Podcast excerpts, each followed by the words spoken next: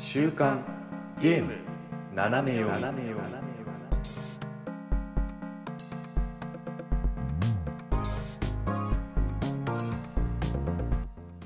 えー皆さん、こんにちは。今週も始まりました。週刊ゲーム斜め読み。本日は8月の4日。この番組はゲームに関する最新のニュースをざっくりとご紹介。その中で個人的に気になったニュースは尺を取って好き勝手語ってしまおうというゲームの最新情報をざっくりと知っておきたいあなたにおすすめの番組となっております。お相手するのは私、シュナイダーと、おやすみです。よろしくお願いします。はい、よろしくお願いいたします。さあ、とうとう8月に突入いたしまして、あ確かに。ね、7月の頭から始まって、はい。もう1ヶ月経ったわけなんですけれども、どうですか？早いんだか長いんだかよくわかんないですけど。これのおかげで？うん、うん。あの、毎週の区切りがつくようになったよね。あ確かにそれはそうだ。そう、あの、海軍がか毎週金曜にカレーを食うがごとく、うん。毎週木曜日に収録を行うと、そう、そういう気持ちがね、なんとなく生活にね、なんかあの、リズムがついたというか、そうだね。うん、とても嬉しい限りですよ。うん、まどう？あこの1ヶ月ゲームうん、的にはすごい濃かったよね。そうだね。本数とかさ、うんうんうんうん。取り扱ったニュースとかもそうですけど。そう、そうなんですよ。あのニュースで言うこともそうだし、あとはあの実際にこう感想とか言うにあたって、やっぱプレイするためにちゃんとやり込んだりとかね、考えながらプレイしたりとかっていう機会が増えたんでね、これに関してはありがたいな。皆さんもだから番組をやった方が いいと思いますよ。ゲームに対してのね、姿勢が変わるから。そうそうそう一個発見でしたね。うん本当にそう。何かしら目標を持ってゲームやるって大事なんだなううんね。うん。さあ、で、8月になって、まあまあまあ、世間一般夏休みというわけなんですけれども、は どうですか？満喫してますか？まあないですけど。まあでもゲームやってますよ。はい。ゲーム今何やってます？えっ、とまあライブはライブね、えーああ、はいはい。クリアして、はい。まあ、次は、まあ、余韻に浸るも間もなくと言ったらあれですけど、うん。えーゼノブレイド3ねああでる、のはいいですね。これもだから最近でしょ発売されたの？4月のまあ終わりですねうんうんうん。いやよくだからいやライブはライブ1週間近くでククリアしたなと思ってそうなんだよね。うん。最初は俺これ RPG2 作続けてとか無理だろうって思ってたけど、うん。うん、まあ割といい意味でサクッと遊べたんで、うん、今はねゼノブレイド3にやってます。どうですか？率直に。あの 面白い。面白いね。まああのシリーズは、えっと、1は実は遊んだことなくて2を遊んだって感じなんですけど、うんうんうん。戦闘の仕組みはまあそこまで大きく変わってなかったからあーなんかこんなだったなっていう感じであ遊んでてでね特に前やってた「おもりライブアライブ」っていうこうゲームのうん今までや,、やってた遊び方だったからあ。うんうん。すっげえムービーやんなと思ってゼノブレイド3ああ、そうなんだ。うん。しっかり作り込まれてる感じというか。うん、なんか、うん。あこういうタイプのゲーム久々にやったなと思ってそういう面でもこうなんていうかな。う嬉しいというか。見てみ見る楽しさもあって、うん、じゃあもう最初からもう世界にどっぷりとはまり込,、ま、込めるようになってるみたいな。そうですねなんかうんすげえキャラクター動いてんなとか確かに。そうだね。ムービーって概念あんまなかったからね。そうそうそうそううんそうそうそうあモデルがいてその CG をかぶせてなんか動かしてんのかなとかなんかもうほんとね戦闘シーンみたいなのが、まあ、ムービーで流れるときはうん。ちょっと狂気を感じるほどのなんかね こだわりを感じる確かにね。小森は言っちゃうしインディーじゃん。うん。ね。で、まあライブアライブも言うその昔のゲームのリメイクだからさ、うん。ね、やっぱどこかこうちょっとレトロな感じがね、そうそうそうそうしてたから、急に現代に引き戻されたわけでしょ。うんそれは驚くよ。浦島太郎よ。あ本当そうだよね。なんかまあ変で変な言い方だけどなんか最新のゲームだなみたいな。ああ、まあちょっとまだまだ序盤で10時間も遊んでないのかなまだ、まあ、これからかなってところでうんうんうん。今やってますぜひ、クリアしたらまた感想をちょっと聞かせていただいて。そうですねうん。まあ1ヶ月近くともかかると思いますけど まあじっくり遊びたいと思いますはい。ね、じゃあ今週もね、まあ、何よりも結構、まあニュースが意外とね、こう、新しいニュースというか、まあ大きいニュースみたいなのがポンポンと入ってきてるんでね、そういったものをご紹介しつつ、今週もよろしくお願いします。はいお願いしますはーい。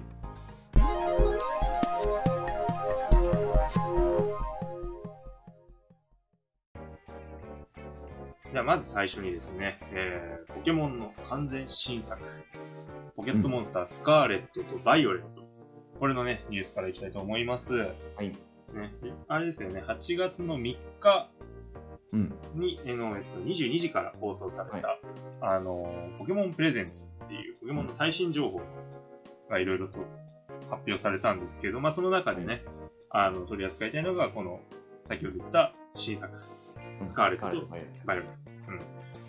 これなんですけれども、今回あれですね、シリーズ初のなんと完全オープンワールド。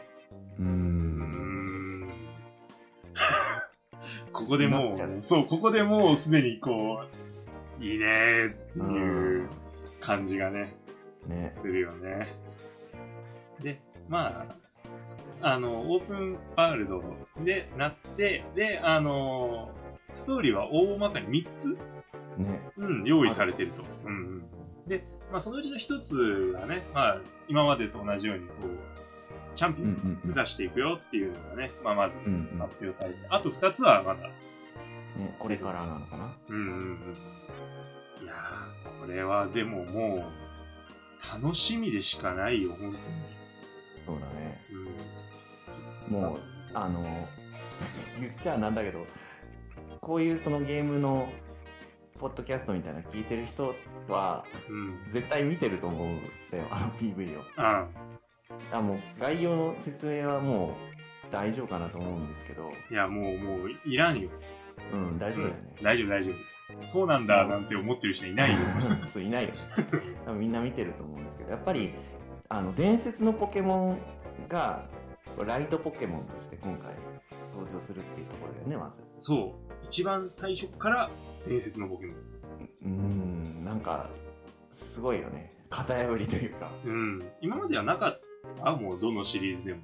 いやないでしょないか。伝説のポケモンにそもそも乗るんだよ確かに。そう。あの、PV 見てて思ったけど、あの、伝説のポケモンに乗れるって言った後に、うんあの、オープンワールドだからみんなで冒険できるねって言って、プレイヤー全員が伝説のポケモンのあちこちで乗り回してるうん絵を見たときに、えーってなっちゃシュールう。シュールだったよね。うん。あんなに。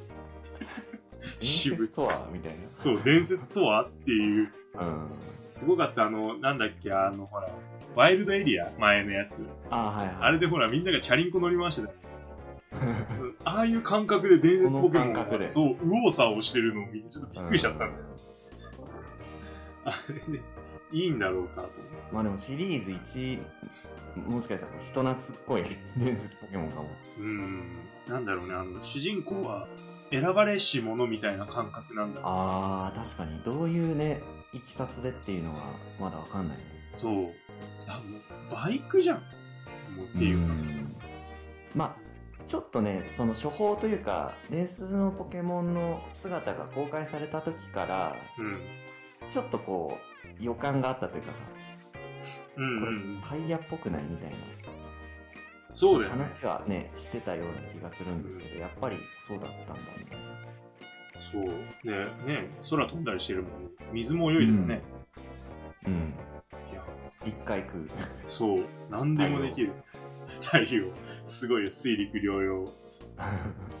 いやでもほんとね、うん、ポケモンのオープンワールドで、まあ、マルチもできてうんうん。あそこ行ったことない行ってみようみたいなんでこう それぞれの伝説のポケモンにライドしながら移動するってだけでなんかもう楽しそそうなんだよ。この、うん一緒に冒険できるっていうのに、うねやっぱオープンワールドでね、うんそう、一緒に冒険できるっていうのがもう面白そうなんだよね。ただ、どこ、なんだろうね。好き勝手いろんなとこ行けちゃうのかね。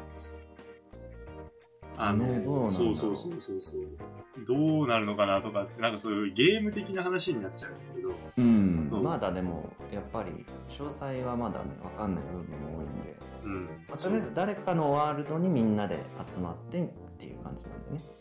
あのクリスタルコアみたいに輪の中を外れるとどんどんどんどんダメージをあ受けていく。ー正気正気が充満してるの。みたいにしないとなんかこうね取り留めがなくなっちゃうというか。じゃあそう。でもあの何？街からスタートして、ーうん。ほら4人集まってじゃあ行こうぜっていうあの流れだけはやりたいのよ。うん。絶対に、うん、楽しいじゃん。うん。まああえっとどっち買うみたいなのって言ってたっけ？あーいや全然聞いてない。あ本当？結構なんか周りはスカーレット派が多くてさ。あー。まだそんなに明確なあれはない。本当に伝説のポケモンだけだね。あとは博士が違うって。まあこれは多分今回の PV じゃなかったけど。うん。最初に会うポケモン博士が、えー、と違うと、あまあ、あとは従来で言えばやっぱり登場するポケモンとかもね変わってくるだろうし。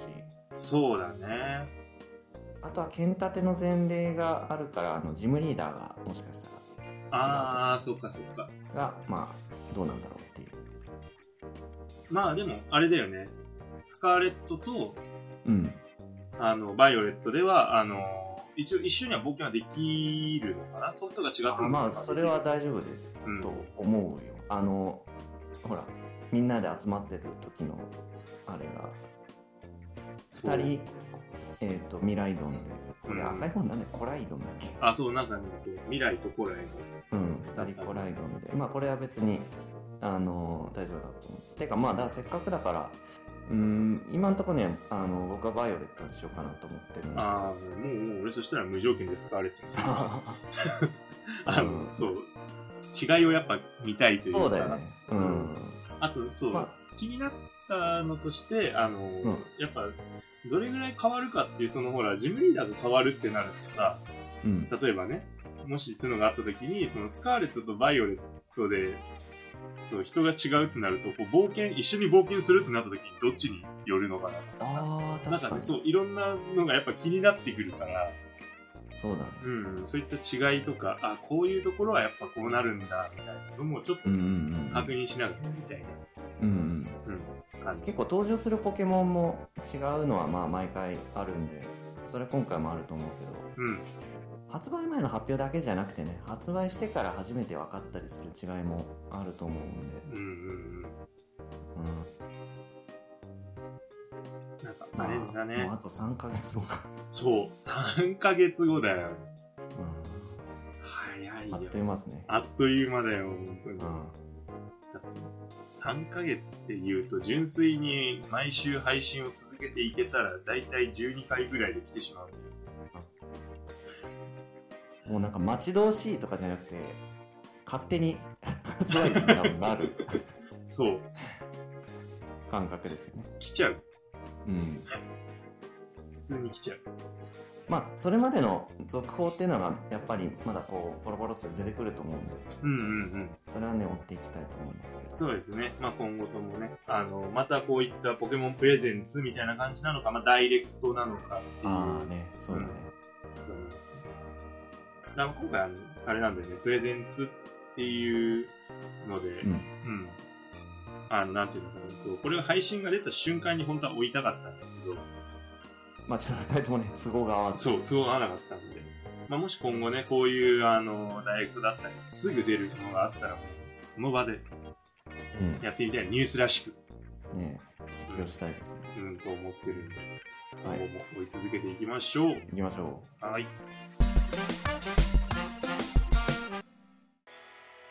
さあ、続いてのニュース。これもね、ほやほや。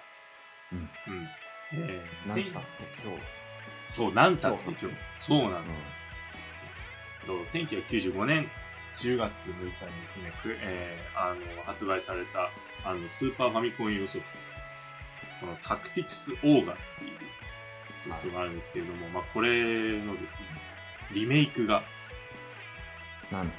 はい、11月11日に発売することが、スクエアエニックスから発表されました。うーん。ポケモンの一週間前くーみたいな。一週間前だから大丈夫。一週間でクリアする。まあまあ、うん。できるかな。できるできる。ライブアライブだってできたじゃん。ああ、そうです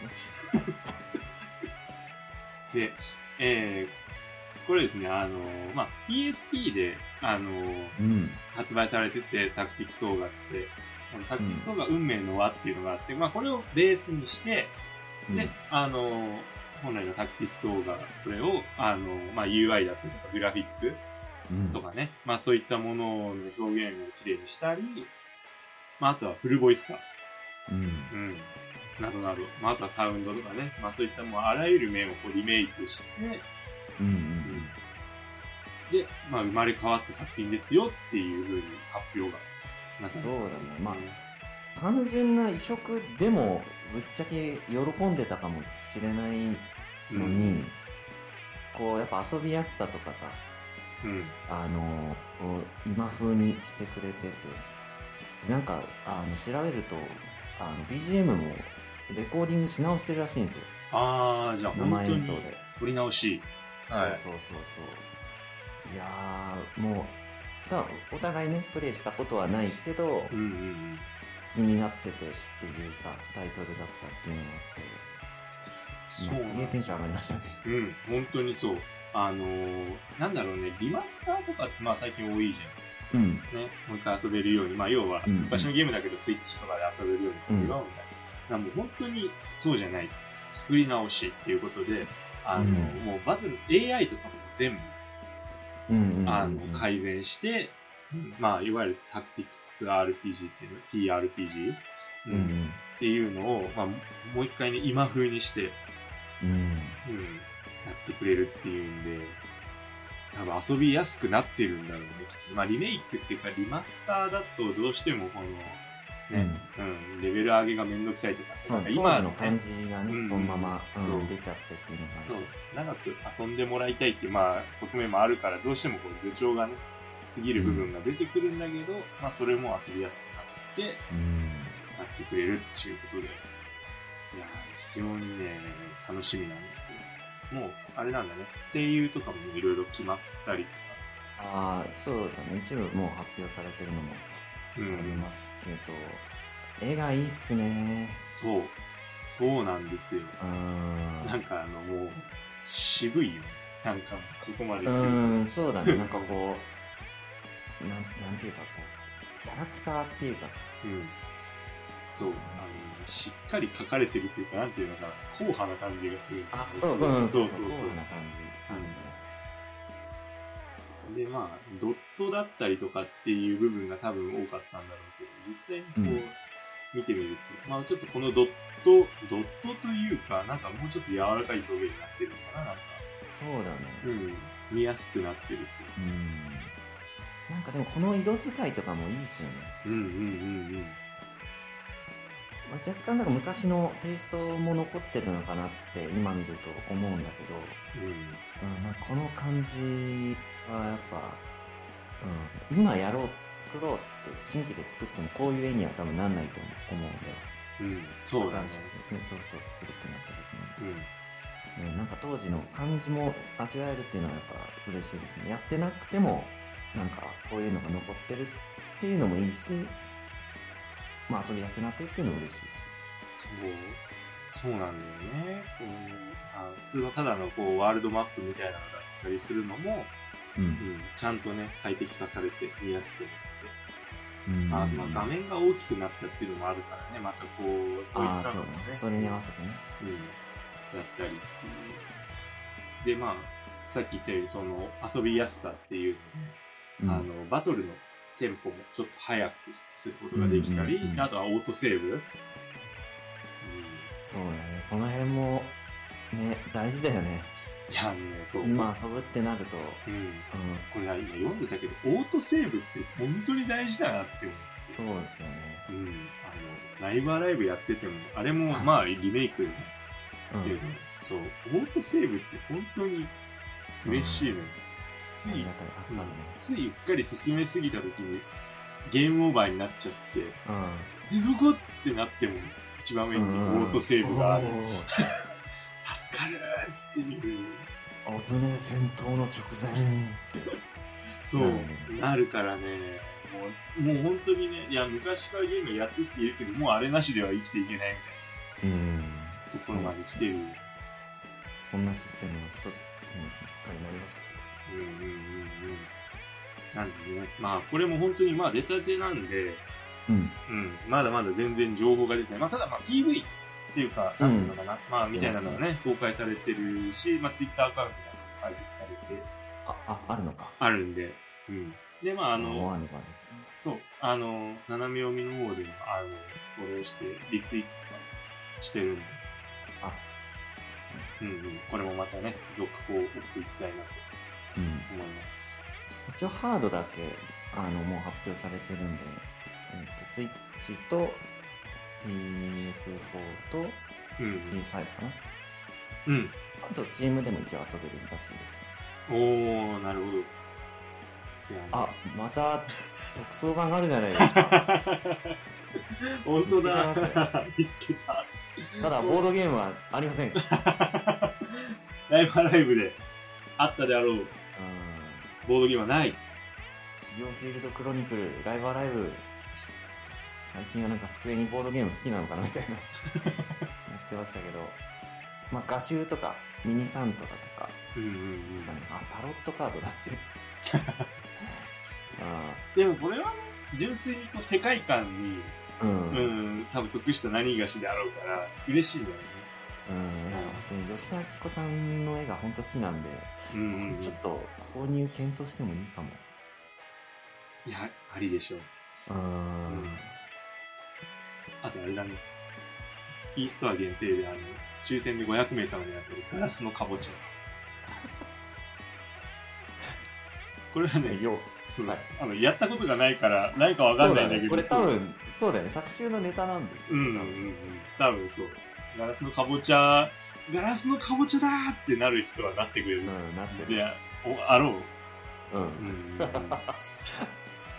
そうだね。うん我々からするとね、な、シンデレラがなんかバグっちゃったのかな そうだね。要素がね、2つッピングされてるから。な。混ざってねみたいな。まあなってる人はなってます。うん、そう。喜んでください。ガラスのかぼちゃです。おめでとうございますあ。りがとうございます。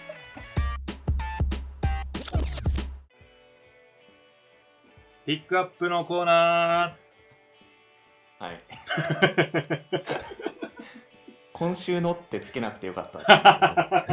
毎回やんなきゃいけないじゃん。うん、危本当だ。なかったですけど。今週のピックアップのコーナーです。私紹介したいタイトルがね、うん、うん。ありまして。はい。え自分言っちゃっていいですか？ね。あ、もうどうぞどうぞ。8月の25日に、えっと、発売が予定されております、えーディスコエリジウム・ザ・ファイナル・カットっていうゲームなんですけれども、はい。えー、Steam と、まあ、プレイステーションで遊べます。おー。もともと Steam で、えっと、ディスコエリジウムっていうゲームが、えーもうちょっとね、日本語版がなくて英語だけだったんだけど、はいはいはい。えー遊べたんですけど、まあ、このタイミングで、えー日本語版が今週まで遊べるっていうような形になってます。おー。うんもともと、あれなんですね。じゃあ、海外向けの RPG 作品で、そうだね。リリースされて、なんかだいぶこう、いろんな賞を取っているゲームだう。うん、なんかね、はいもう各所なんか総なめにしたと噂で聞いてるんですけど。まあそんなね評価の高いゲームがついに、まあ、遊べるとあどどっかのタイミングで任天堂ダイレクトで紹介されて以降ずっと気になってたんですけど。まあ、主人公はあの刑事になってはい。街で、まあ、起こってる事件を、まあ、捜査するのかなんか それに巻き込ま半ば巻き込まれていくような、形にも見えるんですけど、うん。あれなんまあ、ですね。基本うん。うん主人公はあれなんですか？記憶がないって書いてね、記憶喪失の刑事。として、えーまあ、街を探索するっていう、まあ、なん RPG あ。基本的には RPG なんですけど、うん。まあ、ちょっとだから TRPG っぽい感じの要素がいくつもあって。はい。あの判定に成功するか否かっていうのがこうダイスでダイスロールで決めたり、うんうんうん。まあ、能力値のこう振り分けができてでそれによってこうだからパワーが高いからドアを破れるとかああ、なるほどね。か勘がいいからあの勘の能力値が高いからこれから何が起きるかを察知できるみたいな要素が、まあ、あるとああ、じゃあ、あれなんですね。自分好みのキャラクターをこう、育てることが。そうですね。本当にプレイヤーによって全然違うあのゲーム体験をすることになるんじゃないかなと。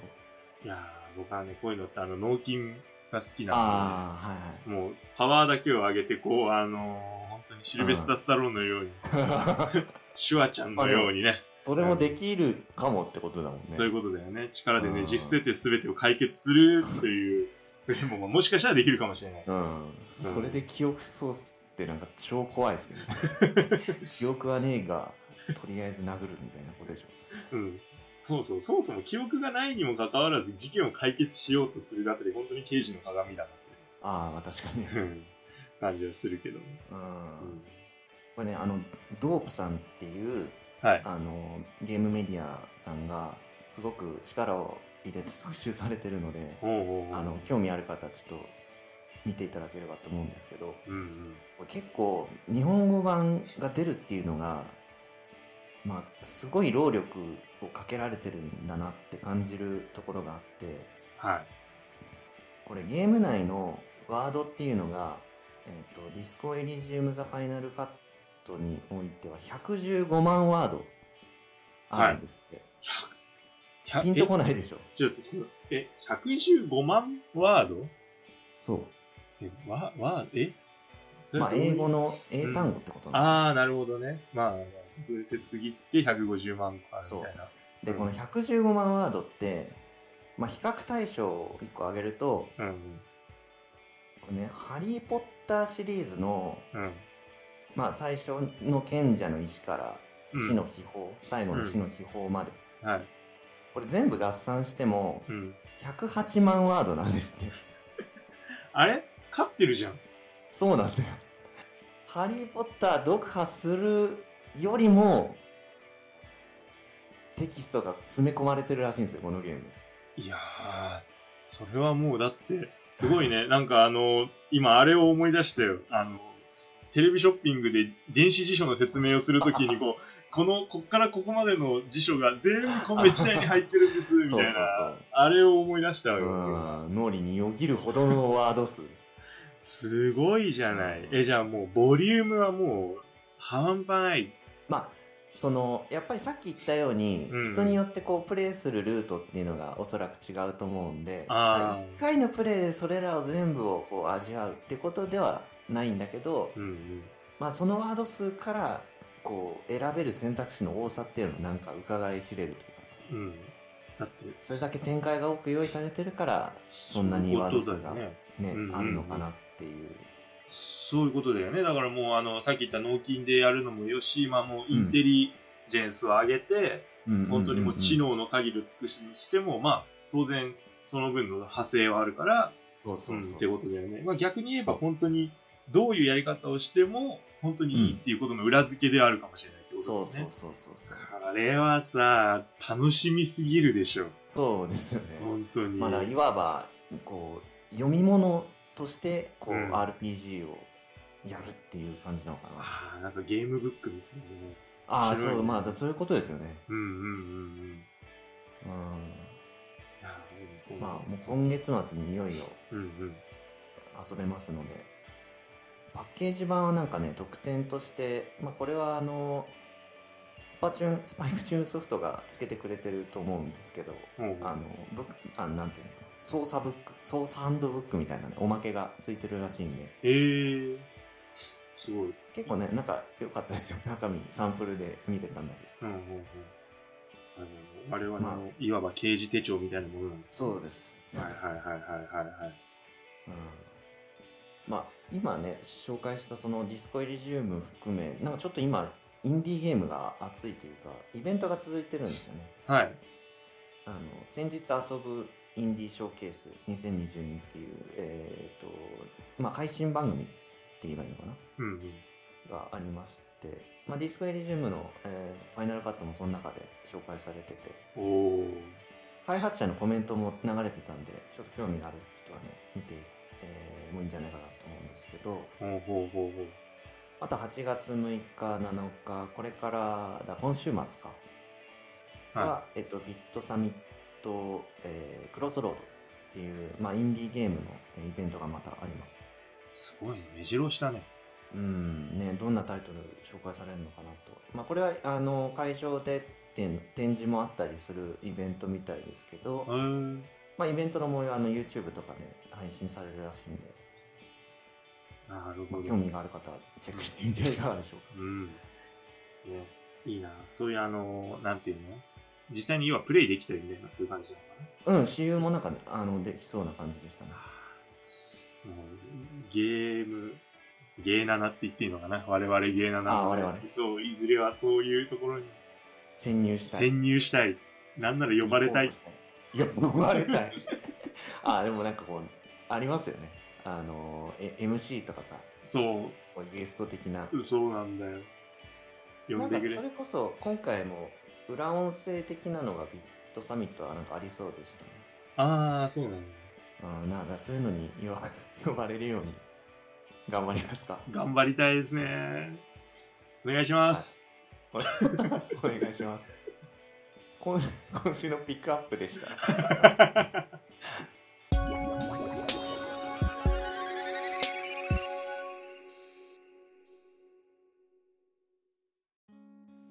ね、今週もね、まあ、たくさんニュース読んだわけなんですけれども、まあね、はい我々の中での、まあ、一番大きなニュースといえば、まあ、やはりライブアライブをクリアしたことっていう。二人ともね、クリアしました。はい。お疲れ様でした。お疲れ様でした。あなんでね、あの、ライブアライブ、まあ、主に時もそうだったんですけど、まあ、お互いクリアしてよかったなって思って、またそういうゲームは、あの、別でね、感想を言い合おうっていう、うん感想会。そう、感想会をね、あの、また別で用意していこうかなと思っていますので、うん、うんまあ、ライブアライブね、まあ、やったことない人も、まあ、あ、これ、ネタバレありか。ネタバレありになどうしてもなっちゃうから。ああ、そうだね。まあ、うん。そうだね。まあ、場合によってはネタバレなしとありに分けられる、あ、そうですね。うん、かもしれないし、うん、まあ、どうなるかわかんないんですけど、まあ、ライブアライブね、まあ、やったよっていう人は、まあ、とりあえず安心して見ていただけるんじゃないかなっていう。はい。ぜひね、聞いていただきたいと思います。そうですね。まあ、今後もね、い、ろいろこういうことあると思うので、まあうんまあ、皆さんもね、こう、これやってみてとかね、これ、これ面白くやってみてみたいなのは、どんどん、ああね、うん教えてほしいですそう、ね。言っていただけるといいと思います。はい。はい。で週刊ゲーム斜め読みでは、今後もゲームの最新情報をざっくりと紹介していきます。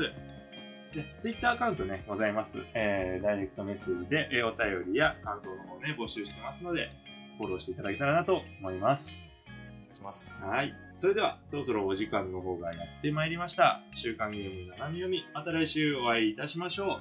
お相手は私、シュナイダーと、おやすみでした。はい、それではまた。